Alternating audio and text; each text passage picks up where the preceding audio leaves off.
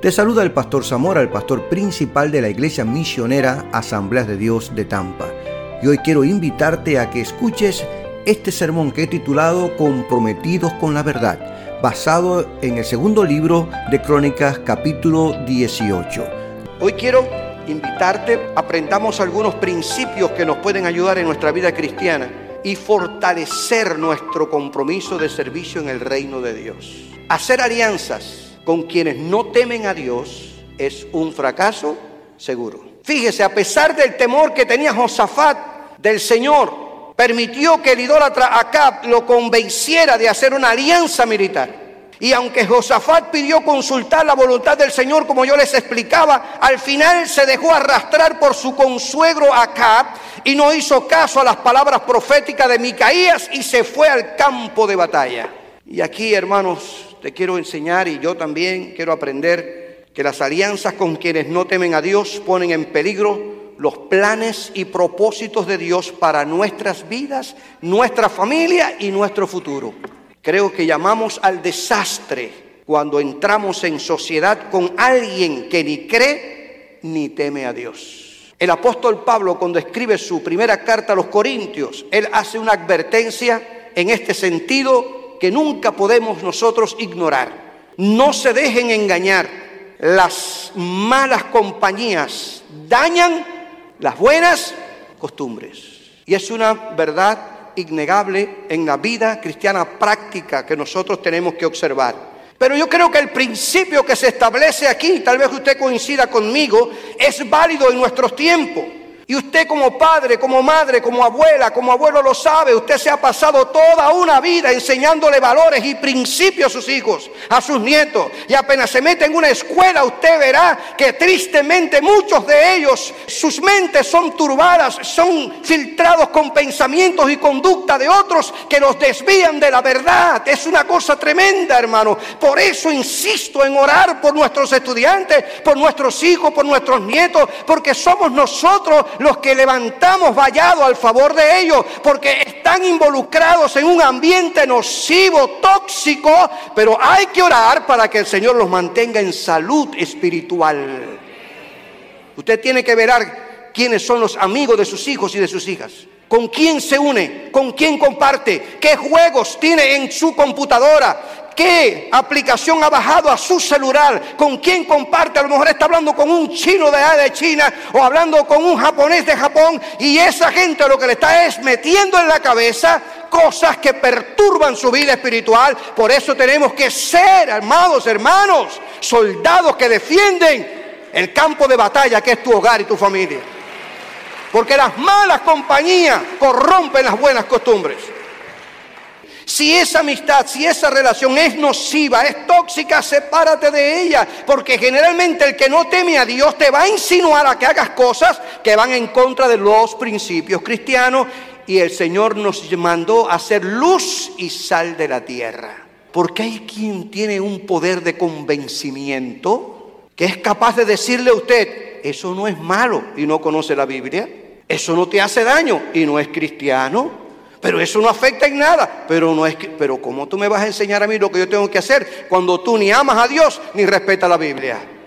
Segundo principio, hermanos, que, que aprendo de esta historia. Querer oír siempre lo que se quiere es señal de inmadurez espiritual. Acá el rey de Israel veía a sus 400 profetas como agentes del trono, que debían siempre responder con mensajes de bendición y prosperidad. Estos 400 profetas hacían justamente lo que él quería, le decían lo que él deseaba oír, es lo que él quería escuchar. Tú te vas a pelear, bueno, pues hay que decirte que vas a ganar. Ve y vas a ganar. ¿Qué sabían ellos si iban a ganar o no? La Biblia enseña que desear siempre oír lo que se quiere es una evidencia indiscutible de falta de carácter y madurez espiritual. El apóstol Pablo, cuando le escribe su carta a Timoteo, él advierte a este joven predicador que la gente de los últimos tiempos tendría esa tendencia. Cuando escribe su segunda carta a Timoteo, él le dice, mira Timoteo, llegarán tiempos en que la gente no querrá escuchar la verdadera enseñanza que conduce a una vida recta. La gente no va a querer escuchar que le hablen de santidad, de compromiso, de leer la Biblia, de orar. La gente no querrá escuchar que le hablen acerca del mensaje del Evangelio ni de Cristo. No, no, no. Habrá gente que no querrá escuchar absolutamente nada de eso. Solo se buscarán rodearse de un montón de maestros que los complazcan diciendo lo que quieren escuchar. Víctimas del síndrome de Acab. Al igual que acá, yo creo, hermanos, y tal vez usted coincida conmigo, hoy hay gente que no quieren que les prediquen la sana doctrina de la fe, sino quieren escuchar lo que les sirve de entretenimiento a sus caprichos personales. Pero lo verdaderamente triste es que esto ocurra dentro de iglesias llamadas evangélicas. Qué dolor y no es más que evidencia de la apostasía de los últimos tiempos. Hoy existen muchas iglesias que promueven la llamada nueva hermenéutica, la reinterpretación de la Biblia a su estilo y manera, que critican y menosprecian la sana doctrina e incluso censuran hasta la propia iglesia, mientras que abogan por un evangelio fácil, un cristianismo sin compromiso promueven un evangelio sin arrepentimiento del pecado y un culto que es un espectáculo público para que la gente se sienta bien y no para confrontarlo con el pecado y que Jesús sea el centro de la alabanza y la adoración. Los acá de hoy son modernos, están llenos de tecnología, de filosofía, de ideologías. Que Dios nos ayude hacer una iglesia centrada en la verdad. Necesitamos estar comprometidos con la verdad. Hay un tercer principio y es desafiar la voluntad revelada de Dios es fatal. Cuando Dios revela su verdad, su palabra y su voluntad, es para que nos sujetemos a ella. Josafat dijo, Ay, habrá, habrá aquí un hombre, alguien, un profeta del Señor que nos diga si vamos o no vamos vino un varón de Dios, un hombre de Dios, y dijo, no vayan. Pero desoyeron la voluntad revelada de Dios. Y cuando nosotros desoímos la voluntad revelada de Dios, eso es fatal. Porque la historia revela que tanto Acab como Josafat no le dieron crédito al mensaje del profeta Micaías y prefirieron correr el riesgo de ser derrotados en el campo de batalla, como usted lo va a leer seguro cuando llegue a su casa, segundo libro de Crónicas, capítulo 18. Y algo interesante, hermanos, que yo quiero dejar claro en esta tarde, es que Dios no les impuso su voluntad, sino que se las reveló por medio del profeta Micaías para motivarlos a la obediencia. Pero tristemente estos dos reyes prefirieron oír a 400 falsos profetas que estaban diciendo mentiras, en tanto que el otro profeta que dijo verdad lo metieron en la cárcel. Y te voy a decir este principio no siempre la mayoría tiene la razón. ¿Cómo va a ser, pastor? Sí, no siempre la mayoría tiene la razón. ¿Cuántos espías fueron a explorar la tierra prometida? ¿Cuántos espías mandó Moisés? Doce. ¿Y cuántos regresaron diciendo, son gigantes, ciudades amuralladas? Ni soñemos, esas ciudades son inconquistables. ¿Cuántos llegaron diciendo, el Dios nuestro va a entregar esos gigantes en nuestras manos y nosotros nos vamos a apropiar de esas tierras. ¿Cuántos? Dos. Josué y Caleb. Los diez quedaron en la historia. Solo Josué y Caleb vieron la tierra prometida. Cuatrocientos decía, vayan. Solo uno dijo, si van, la guerra está perdida. Me encanta, hermano, saber que la mayoría está en Dios. ¿Cuánta gente buscó el Señor que orara? Y cuando se corrompieron los profetas, los sacerdotes, los reyes y todo el pueblo, ¿a cuánta gente buscaba a alguien, buscaba a alguien? Y dice el Señor que no encontró ni uno. La oración de uno marcaría la diferencia. Si tú eres el único cristiano en tu centro de trabajo, tú estás marcando la diferencia. No dejes de ser luz, no dejes de seguir brillando, no, no dejes de seguir proclamando el mensaje. Cuida tu vocabulario, cuida tus acciones, cuida tus decisiones. No te comportes como la demás gente, porque contigo está el poderoso de Israel y Él va a bendecir tu vida donde quiera que tú estés. Mantente firme. Que todos en, en el aula donde yo estudio son mentirosos y fuman y hacen esto y lo otro. Yo no tengo por qué hacerlo porque en mí reposa la bendición del Padre, del Hijo y del Espíritu Santo. Y tengo que marcar una diferencia. Los resultados de la desobediencia siempre serán funestos. Si usted lee el libro de Deuteronomio, encontrará los resultados de la obediencia contrapuesto a los resultados de la desobediencia. Josafat y Acab se fueron al campo, ya les decía, resulta que en el fragor de la batalla los capitanes sirios recibieron la orden del rey sirio, no busquen ni a grande ni a pequeño, busquen al que está vestido de rey y ya con él tenemos la batalla ganada. Yo me maravillo de Josafat. Le hizo caso a Acab que le sugirió, le dijo, mira, vístete tú con las ropas reales y yo me voy a disfrazar. Y Josafat se fue a pelear vestido con sus ropas reales y el otro, su consuegro, se vistió como cualquier otra persona. ¿A quién usted cree que vinieron a buscar? A Josafat. Y gracias al Señor yo les decía, porque me gusta esa manera en como el cronista cuenta la historia, que Josafat dice que oró y clamó a Dios, y dice el cronista, y Dios lo ayudó.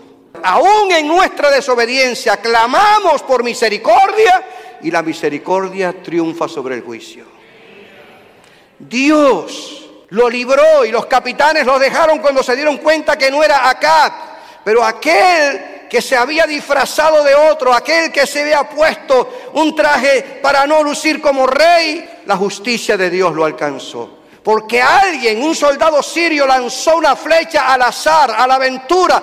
Y oiga, esa flecha vino directo y se le metió eh, por, la, por, la armadura del rey, lo hirió, mal herido, y tuvo todo el día. Lo apuntalaron los soldados y dando vueltas se pasó el día entero. Y dice el cronista que cuando ya caía el sol, acá murió. Cuando nosotros desoímos la voluntad revelada de Dios. Cuando Dios te revela su voluntad es para que nos sometamos a ella. Es innegable, amados hermanos, que revelarse en contra de la voluntad de Dios es fatal. Y aquí aprendo este principio. Tú y yo sabemos como cristianos que la voluntad revelada de Dios la encontramos en la Biblia. Dios nos ha revelado su voluntad en la palabra. Dios nos atrae por medio de su palabra sin forzar ni obligar a nadie. Nos revela su voluntad. Cada persona es responsable de obedecer o no la voluntad de Dios. Tú lees la Biblia y la Biblia dice que debemos amar a nuestros enemigos y perdonar a los que nos hacen daño, pero te llenas de odio y rencor. Entonces estás violando la voluntad que Dios te reveló. ¿Cuáles son los resultados? Negativo. La Biblia dice que la voluntad de Dios es buena, agradable y qué más? Y perfecta. No sabemos si nos casaremos o no, los que están solteros. Ya yo me casé, llevo 46 años casado. Pero sí sabemos que la voluntad de Dios es que evitemos la inmoralidad sexual y que el matrimonio debe ser entre un hombre nacido hombre y una mujer nacida mujer. Esa es la voluntad de Dios. No sabes si te vas a casar con una rubia, con un moreno, alto, bajo, pero sí la Biblia dice que tienes que liberarte de cualquier tipo de inmoralidad sexual. Eso sí, la Biblia lo dice, y que si te, te vas a casar, tienes que casarte con un hombre, nacido hombre, y con una mujer, nacida mujer. Toda la ideología de género que se maneja hoy es contrario a la voluntad revelada de Dios en la Biblia. Todo va en contra de la voluntad de Dios. No sabemos si al iniciar un negocio tendremos éxito. Pero sí sabemos que la voluntad de Dios es que conduzcamos nuestros negocios con integridad y honradez porque Dios no respalda el fraude. Llego a este punto, aunque la voluntad de Dios parezca ser una locura y no coincida con nuestros deseos, planes o propósitos, tal vez coincida conmigo, Dios siempre tendrá la razón. Y eso hay que enseñárselo a los jóvenes. Y eso hay que enseñárselo a los adolescentes. No tienes por qué ir a una relación sexual antes del matrimonio. Vas a salir embarazada, tienes 15, 16, 17 años, o vas a abortar, o vas a tener un bebé. No vas a poder seguir estudiando. No necesitas meterte en esos rollos. Es pecado. Dios no lo respalda, por favor. Hay que enseñarle cuál es la voluntad de Dios. No te metas en negocios turbulentos. No cambies gastos e ingresos para recibir más ayuda del gobierno. No, sé íntegro y honrado y Dios respaldará a los que le honran.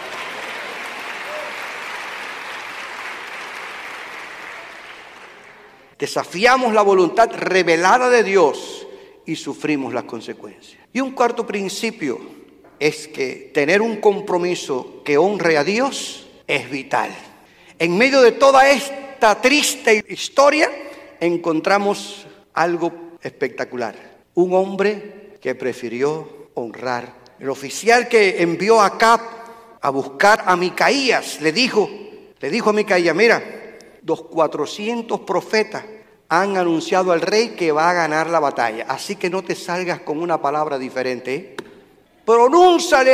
Un mensaje bueno. Dile algo que, que lo anime. Dile algo que, que él quiere oír. Comprar a un varón de Dios cuesta mucho. Porque la gente comprometida con Dios no vende el mensaje del Señor. Ni lo vende ni lo negocia. El Evangelio no es negociable. Y Micaías, un hombre comprometido con Dios y con su llamado profético, le dijo al hombre, vive Jehová, que lo que mi Dios me dijere, eso hablaré. Si Él me dice que sí, le digo que sí, pero si me dice que no, le digo que no, porque mi compromiso es con mi Dios.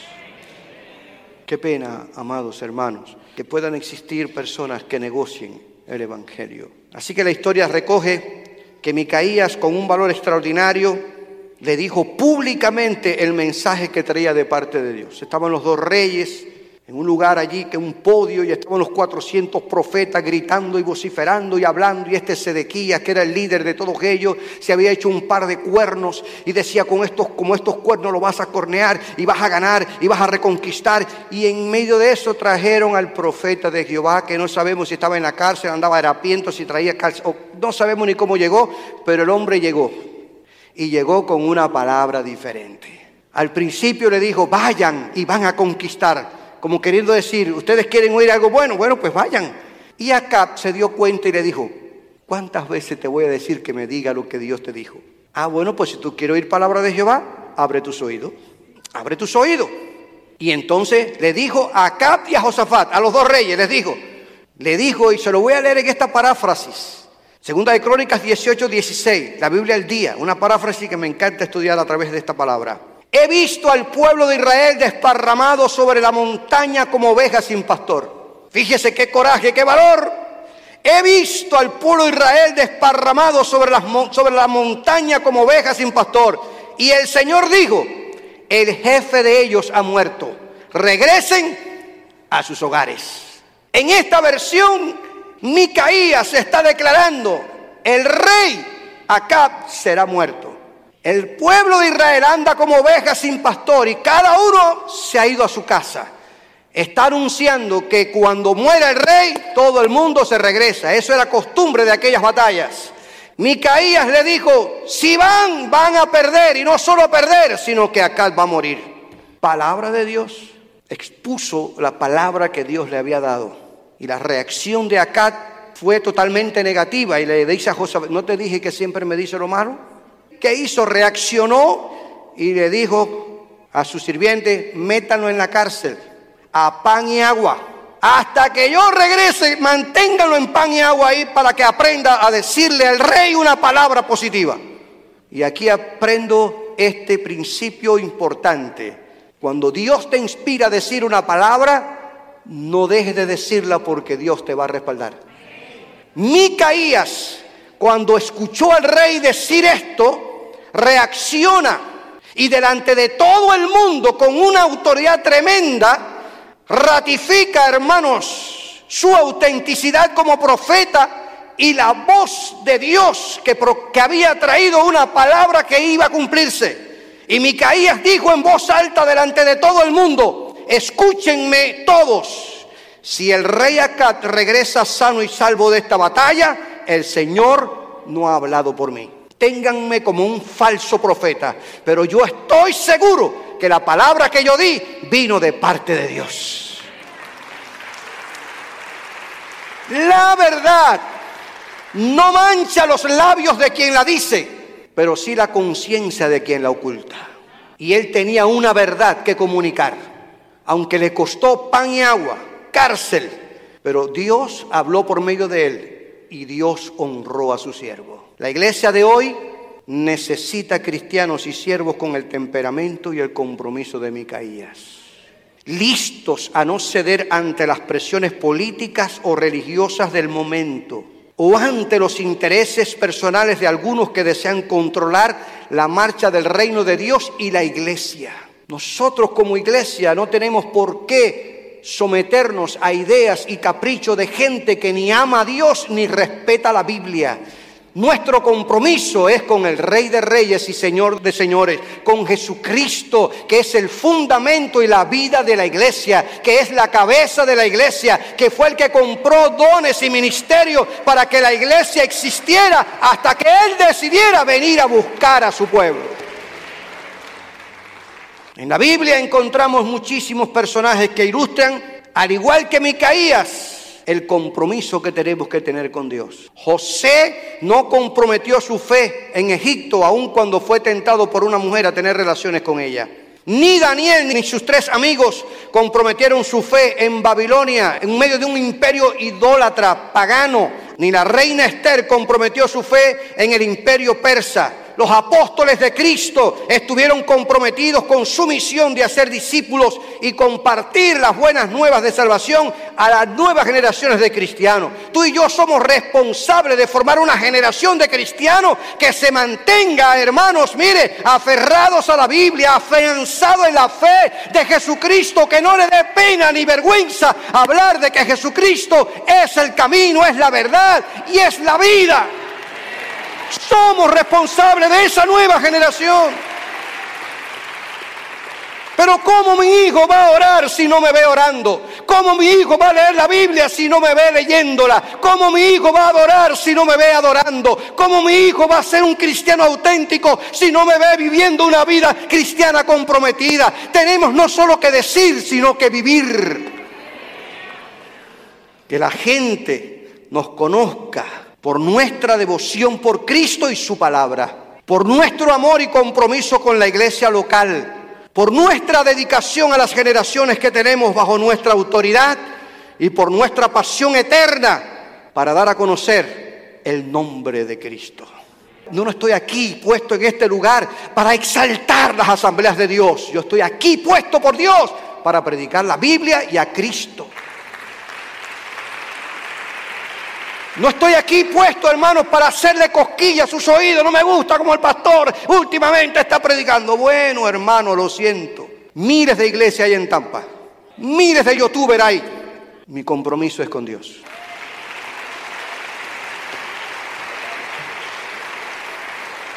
Y si algo me preocupa de las tendencias actuales dentro de las iglesias llamadas evangélicas, es que se ignoren los verdaderos fundamentos de la fe cristiana para seguir ideas y prácticas que responden a un humanismo centrado en los aplausos, la meritocracia, el populismo y en espectáculos que no son cristianos. Seamos la iglesia que como el profeta Micaías habla lo que Dios quiere que hablemos que llama al pecador al arrepentimiento, que motiva a la gente a obedecer la voluntad de Dios, que enseña a vivir una vida en santidad y de compromiso con el Dios de la Biblia, que predica la palabra a tiempo y fuera de tiempo, que corrige, reprende y exhorta con toda paciencia y doctrina hasta que Cristo venga a buscar su iglesia. Si estos podcasts te están sirviendo de bendición, cuánto me gustaría que lo compartieras con amigos, familiares, hermanos en la fe, compañeros de trabajo o con aquellas personas que tú crees que necesitan escuchar estas reflexiones. Y también, si haces tu aporte económico, podemos seguir desarrollando este ministerio a nivel internacional. Bendiciones.